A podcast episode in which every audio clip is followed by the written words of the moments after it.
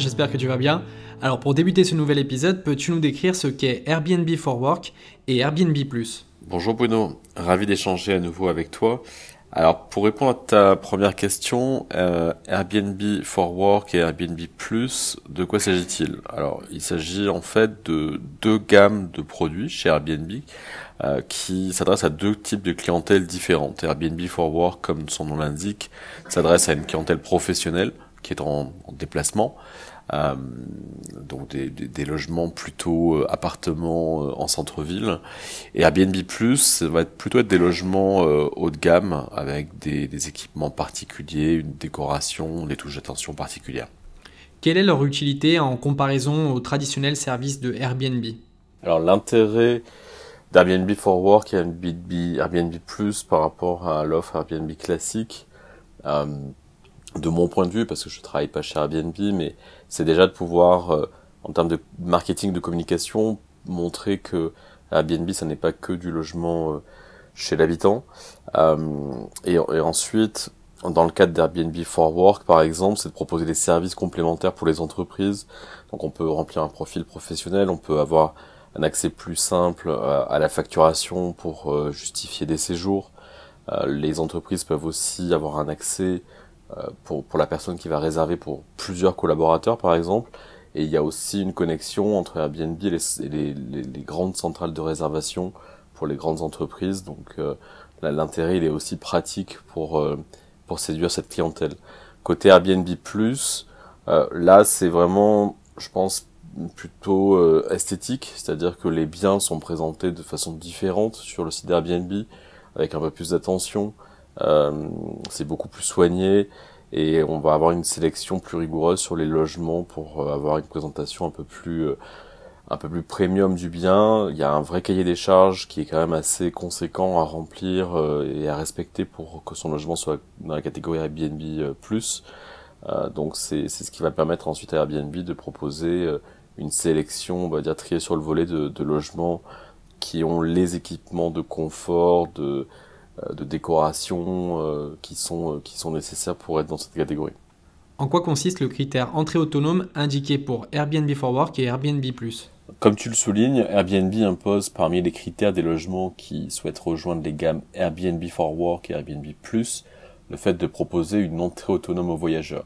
Donc pour voir son logement potentiellement dans ces catégories-là, il faut avoir coché cet équipement après, il n'y a pas de restriction euh, sur euh, le type d'équipement utilisé pour proposer l'entrée autonome. Pourquoi ce critère est obligatoire?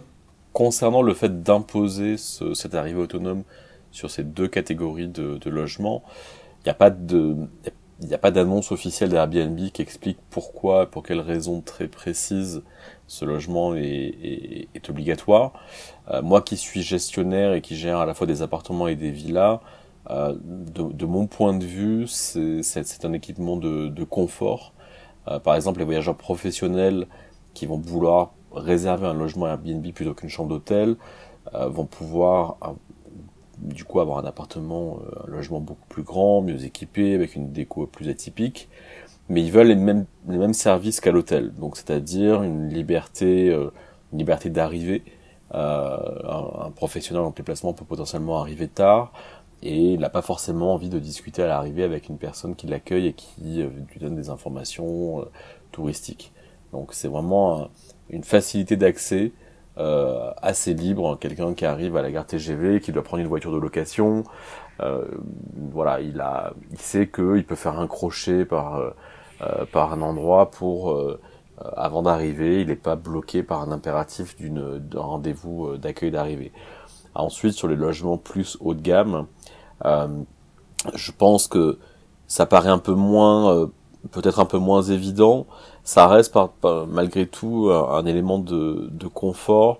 On, peut avoir le cas de figure d'un voyageur qui, qui là encore peut arriver tard, voire euh, en retard à cause d'un transport qui est en retard, de grève, etc. Euh, le fait de pouvoir dire aux voyageurs, il n'y a pas de problème, vous avez une arrivée autonome en cas de secours, voici le code, euh, vous pourrez ouvrir et accéder au logement, et demain je viendrai vous voir et on pourra discuter, je pourrai vous faire visiter la maison un peu plus en détail, vous expliquer les particularités. Donc là encore, c'est vraiment une solution de confort, je pense, euh, pour le voyageur, sans compter aussi pour les grosses maisons, le fait de ne pas avoir à se soucier des clés. Euh, quand on a des, des, grandes maisons qui sont louées pour de, on va dire une quinzaine de personnes, devoir gérer 3, 4, 5 trousseaux de clés, euh, avec les risques de perte, euh, les voyageurs qui doivent se promener avec les différentes clés, etc. Euh, je pense que c'est encore une fois un, un, élément de, un élément de confort. Il y a un aspect dont, dont on parle moins souvent euh, dans le cadre de la location courte durée. Si on, si on prend l'exemple, peu importe Airbnb for Work ou Airbnb Plus, euh, au-delà des voyageurs, c'est tout ce qui est euh, intervenant euh, externe. surtout, je pense en particulier à ce qui, à ce qui n'est pas prévu, donc c'est-à-dire réparation, intervention en urgence, etc. Euh, pour l'avoir vécu moi-même, c'est un vrai confort de pouvoir donner accès à distance à un plombier, à un électricien, peu importe, sans devoir bloquer le voyageur et dire au voyageur, écoutez, euh, il faudrait que vous accueilliez le, le, plombier à telle heure, ou il faudrait que vous remettiez les clés à tel endroit, et ainsi de suite. Euh, voilà, on va pas embêter le voyageur pendant son séjour, on lui demande évidemment l'autorisation de rentrer dans le logement pour, euh, pour intervenir, mais on ne va pas le bloquer avec les clés, on, on peut gérer tout ça à distance. Quel type de dispositif est-il nécessaire de mettre en place pour respecter cette condition d'une entrée autonome? Alors comme je le disais juste avant, euh, Airbnb n'impose aucun matériel particulier concernant l'arrivée autonome, donc on peut cocher euh, l'équipement. Euh, après, libre à chacun d'utiliser la solution qu'il souhaite pour, euh, euh, pour proposer ce, ce, service aux voyageurs, que ça soit une boîte à clés classique, une serrure connectée ou, ou un autre dispositif. Maintenant, si on reprend l'exemple que je donnais juste avant, c'est-à-dire de pouvoir donner des accès vraiment éphémères sur euh, sur des, euh, des, interventions, réparations, etc. La boîte à clés va avoir ses limites. Euh, on va devoir imposer aux voyageurs de remettre ses clés dans la boîte à clés. Le code va rester tout le temps le même. Donc on, le, le, choix d'une serrure connectée avec la possibilité de créer des accès temporaires me paraît plus judicieux. Quelle est la méthode d'accès que tu conseilles plus particulièrement? Alors comme je le disais juste avant, Airbnb n'impose aucun matériel particulier concernant l'arrivée autonome, donc on peut cocher euh, l'équipement.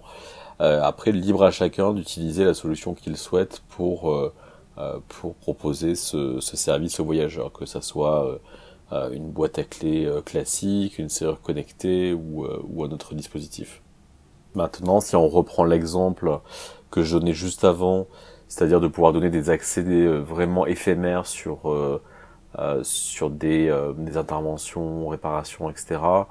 La boîte à clés va avoir ses limites. Euh, on va devoir imposer aux voyageurs de remettre ses clés dans la boîte à clés. Le code va rester tout le temps le même. Donc on, le, le, choix d'une serrure connectée avec la possibilité de créer des accès temporaires me paraît plus judicieux. Est-il nécessaire de faire appel à un installateur pour mettre en place une solution telle que Nuki non, il n'y a pas, il n'y a pas besoin d'avoir un, installateur pour euh, utiliser les produits Nuki. Ça se fait euh, très simplement. Quand on déballe son produit, on a un petit livret qui donne les, toutes premières étapes. La première étape étant d'installer l'application mobile, et ensuite tout se fait sur cette application. Donc on peut choisir quel dispositif on est en train d'installer. Est-ce que c'est la Smart Lock, le Bridge, le Keypad, le Fob et on a un didacticiel qui explique étape par étape avec des images. Voilà, maintenant voici ce que vous devez faire l'appairage entre la, la, smart lock et, euh, et le bridge, la connexion internet, euh, tout se fait de façon vraiment très simple. Doit-on remplacer notre serrure existante? Pas besoin de remplacer la serrure existante pour utiliser une smart lock Nuki. Euh, pour euh, être beaucoup plus précis, euh, pas besoin de remplacer le cylindre existant. si celui-ci est débrayable, hein, c'est-à-dire que vous pouvez de l'extérieur ouvrir, même s'il y a une clé à l'intérieur dans le cylindre, votre cylindre est débrayable. Donc si vous ne pouvez pas faire ça, que de l'extérieur vous ne pouvez pas ouvrir avec une clé, on vous conseille de mettre un cylindre débrayable, ça coûte à peu près 25 euros dans un magasin de bricolage, ça reste une sécurité pour vous si vraiment pour X raisons, un jour par exemple vous oubliez de, de changer les piles de votre smart lock malgré les relances, vous pourrez ouvrir de l'extérieur avec la clé physique. C'est aussi un, un, excellent moyen si vous souhaitez, malgré la smart lock, continuer d'utiliser la clé physique. Le, utiliser une smart lock Nuki ne remplace pas la clé physique, ça peut être un complément. En plus d'une arrivée autonome à l'aide d'un dispositif dédié, doit-on mettre en place d'autres dispositifs dans le logement? Alors non, il n'y a pas de, il a pas de demande particulière d'Airbnb euh, au-delà de la porte d'entrée en, termes d'arrivée autonome. Euh, maintenant, rien ne vous empêche si, euh, si, si, vous souhaitez de mettre une smart lock sur une autre pièce de la maison que vous voulez sécuriser. Là encore, je vais vous donner un exemple précis en termes de, de location courte durée. Il peut arriver sur des maisons que tout, ce qui va être euh, chaudière, chauffe-eau, tableau électrique se situe dans le garage. Et ça peut être souvent une pièce qui est condamnée par les propriétaires pour laisser leurs affaires personnelles. Et il peut arriver malheureusement pendant un séjour de voyageur euh, que quelque chose se passe, euh, quelque chose disjoncte, un problème sur le chauffe-eau, etc. Et du coup, ça peut être vraiment utile de pouvoir à distance ouvrir soit un électricien, un plombier, soit au voyageur euh, pour lui donner un accès temporaire à cette pièce pour pouvoir intervenir sur ces, euh, sur ces appareils. Une entrée autonome ne présente-t-il pas des risques en termes de sécurité? Alors, est-ce qu'une arrivée autonome peut présenter un risque en termes de sécurité? Euh, bah, Potentiellement oui, tout dépend du système d'arrivée autonome qu'on utilise. Euh, ce que j'ai en tête, par exemple, c'est euh, ce qui, je pense, est peut-être le plus répandu, à savoir la boîte à clés physique avec un, clavier à code où on fait euh, défiler les chiffres. souvent sur ce genre de sur ce genre de boîtier, le code change rarement. Ce qui veut dire que le voyageur qui a eu accès une fois peut retourner dans le logement et réaccéder aux clés. Donc, donc voilà, c'est évident que ce type de, ce type de dispositif rend service, mais à une, sécurité qui est, euh, qui est limitée. Concernant la Smart Lock, euh, Smart Lock Nuki, euh, on a été certifié pour la seconde fois. Donc la première version avait déjà été certifiée par la société AVTest, qui est un institut de recherche indépendant qui est en Allemagne, qui est spécialisé, dans la sécurité informatique. Et nous avons soumis au même test la deuxième version de la Smart Lock, qui euh, une nouvelle fois a reçu une certification. Donc dans l'article, vous trouverez un lien vers, euh, un article qui vous explique en détail euh, ce, qui, ce qui est testé, les résultats qui ont été obtenus et l'avis de ce laboratoire. Pour résumer, il faut comprendre que le, chiffre, le cryptage, qui est un chiffrement de bout en bout sur le dispositif Nuki, mais comment dire, dévoile un minimum d'informations, euh, ce qui permet vraiment une sécurité optimale euh, sur euh, sur toutes les données qui peuvent qui pourraient être amenées à transiter entre les différents entre les différents appareils et sur internet. Donc là c'est pareil dans l'article je vous partage un lien vers des explications pour vous expliquer comment fonctionne le chiffrement chez Nuki et tout ce qui est mis en œuvre en termes de en termes de sécurité. Comment mon personnel de ménage peut-il avoir accès à mon logement suite à l'installation du dispositif? Alors pour le personnel de, ménage, euh, pour leur donner accès au logement, c'est un peu les mêmes dispositifs que pour un voyageur, c'est-à-dire que ça pourra être soit avec leur smartphone, soit avec un code dédié pour cette personne-là qui sera utilisable sur le keypad, soit avec la télécommande FOB, ou encore avec la clé physique si on est sur un cylindre débrayable.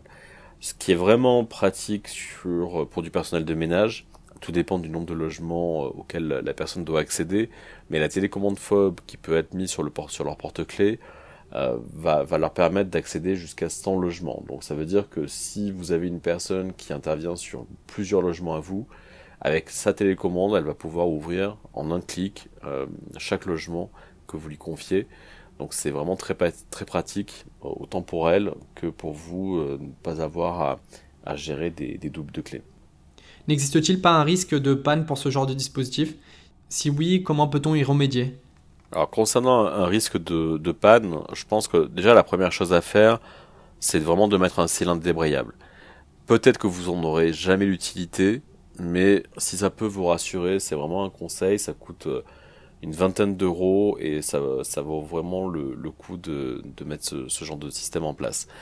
une fois que vous avez votre cylindre débrayable, votre clé physique continue de fonctionner même si vous avez la Nuki qui est installée. Donc vous avez vraiment l'esprit tranquille. Après, on va dire que ce qui peut arriver parfois, c'est euh, une personne qui, malgré euh, une alerte de batterie faible, euh, va oublier, va laisser traîner, va oublier de changer les piles, et du coup les piles de la, Smart Lock ne seront plus opérationnelles. Donc dans ce cas-là, si vous avez un cylindre débrayable, aucun souci, vous pouvez ouvrir la porte. Par rapport à cette alerte, je vous rappelle, vous recevez un email quand la, batterie de la Smart Lock est à 20% d'autonomie. Donc ça laisse généralement suffisamment de temps pour réagir et changer les piles. Avez-vous de nombreux propriétaires ayant déjà adopté le système Yuki Alors j'ai pas j'ai pas l'information spécifiquement de, du nombre de propriétaires qui utilisent une Yuki Smart Lock euh, parmi les clients. Euh, par contre, ce que je peux dire, c'est qu'il y a environ 70 000 Nuki Smart Lock qui sont utilisés dans le monde actuellement. Pour finir, penses-tu que les utilisateurs préfèrent une arrivée autonome plutôt qu'un accueil physique du propriétaire? Concernant la préférence de la part des voyageurs sur une arrivée autonome ou une arrivée physique, euh, c'est très variable, c'est euh, pas évident de répondre à cette question, ça dépend de pas mal de, de choses.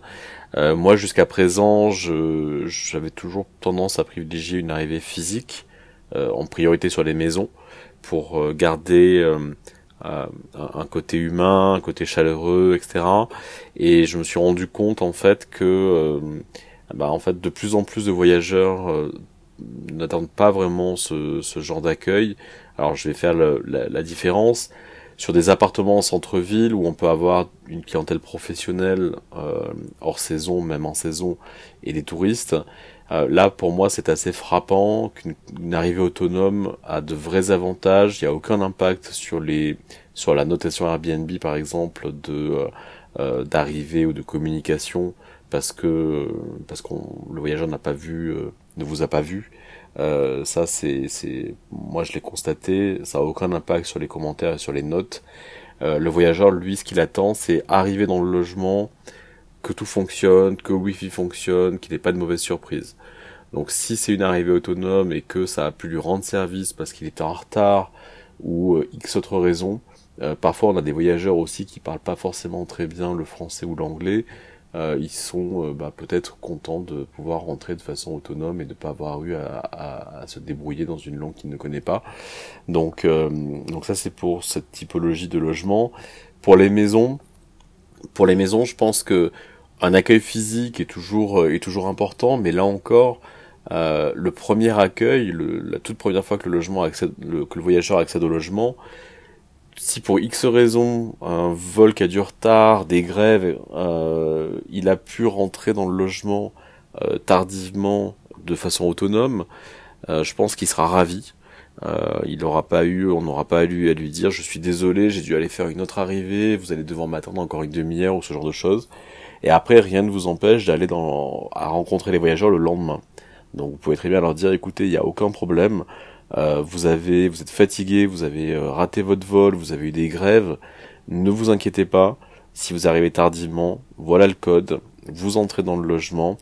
Et demain, je viens et on, se rencontre, je vous présente les, équipements de la maison, les choses particulières, etc. Et je pense que c'est un vrai plus de pouvoir proposer ce genre de, de solution euh, surtout à des voyageurs qui, ça arrive souvent, vont avoir des problèmes sur des arrivées. Eh bien, merci beaucoup une nouvelle fois pour ton intervention et à très bientôt pour un nouvel épisode.